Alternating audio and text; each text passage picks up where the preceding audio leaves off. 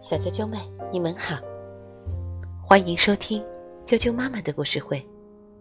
我是哀酱妈妈，今天继续给大家讲《好鼠兔》的第三个故事，由美国的乔治·夏勒著，吕植、康蔼黎翻译，河南燕图，北京联合出版公司出版。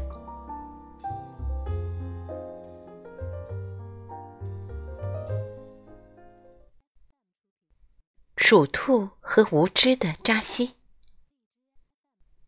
扎西穿着他那件又破又脏的羊皮藏袍，头上戴着一顶狐狸皮帽子，沿着自家草场的围栏走着。围栏的另一边是邻居家的草场，他那十二岁正在上学的儿子伽马跟在旁边。扎西慢慢的走着。低头查看他的草场，他发现这里的草长得又矮又干，贴着地皮，而且草皮东一块西一块，像癞痢头一样连不成片。这个草场被家里的羊吃的太厉害了，今年长不好了。他的羊没精打采的站在角落里。看到扎西父子俩走近了，正坐在洞口的鼠兔泽仁嗖的躲进洞里。泽仁知道扎西会拿石头打他。可恶的鼠兔，看看他们都对我们的草场干了些什么，把所有的草都吃光了。扎西嘟囔着：“我要向上面反映。”让他们快点发毒药，把这些小东西都消灭光。听说有些村子已经开始这么做了，为什么没有我们？扎西有点懒，其他牧民会在夏天的时候把自家的牲畜赶到山上放牧两个月，让围栏里面的冬季草场得到休息和恢复。而扎西待不到一个月就赶紧回家。比起放羊，他更喜欢和朋友们在村子里打牌、喝茶、吹牛。他对羊儿们也不怎么上心。他清楚自己的羊长得不太好，许多母羊今年都没有产羔，小羊。因为妈妈没有足够的奶水而很虚弱，所有的羊都很瘦。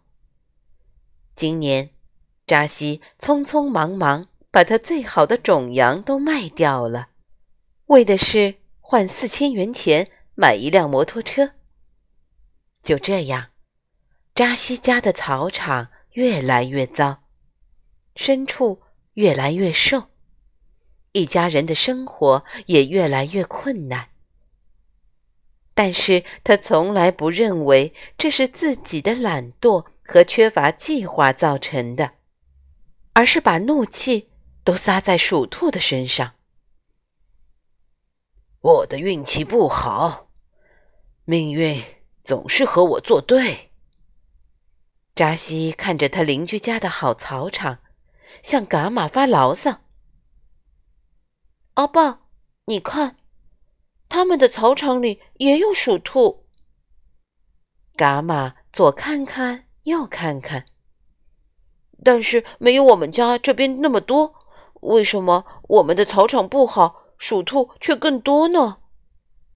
难道鼠兔不喜欢好的草场吗？伽马很不理解。泽人悄悄地把头探出洞口。听着这对父子的对话，由于语言不通，他设法给那个愿意思考的孩子解释一下这个问题。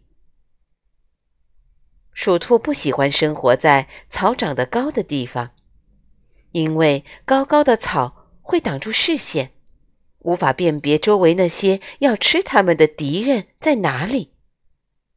而且，鼠兔。喜欢被家畜反复啃嚼、踩踏而断开的草皮，因为比较容易挖洞。只有当家畜把草场吃的退化之后，这些地方的鼠兔才会真正多起来。听着扎西的说法，泽仁感到很伤心。他不明白，自己和同类为什么老是为人类自身的过失而受到指责。伽马还在追问他的父亲：“为什么他们家的草场没有被鼠兔破坏呢？”阿爸，伽马是个爱提问的孩子。被儿子问住了，扎西有点恼火。你以为你上了学变聪明了，就可以拿这些问题难住大人了？扎西只好摆出做父亲的权威。每个人都知道，鼠兔是坏东西，这是我父亲告诉我的。我虽然没有文化，但是我知道这道理没错。伽马不吭声了，但是他的小脑袋里还是有很多问题。鼠兔多可爱呀！而且佛经里说了要尊重所有的生命，心怀慈悲呢。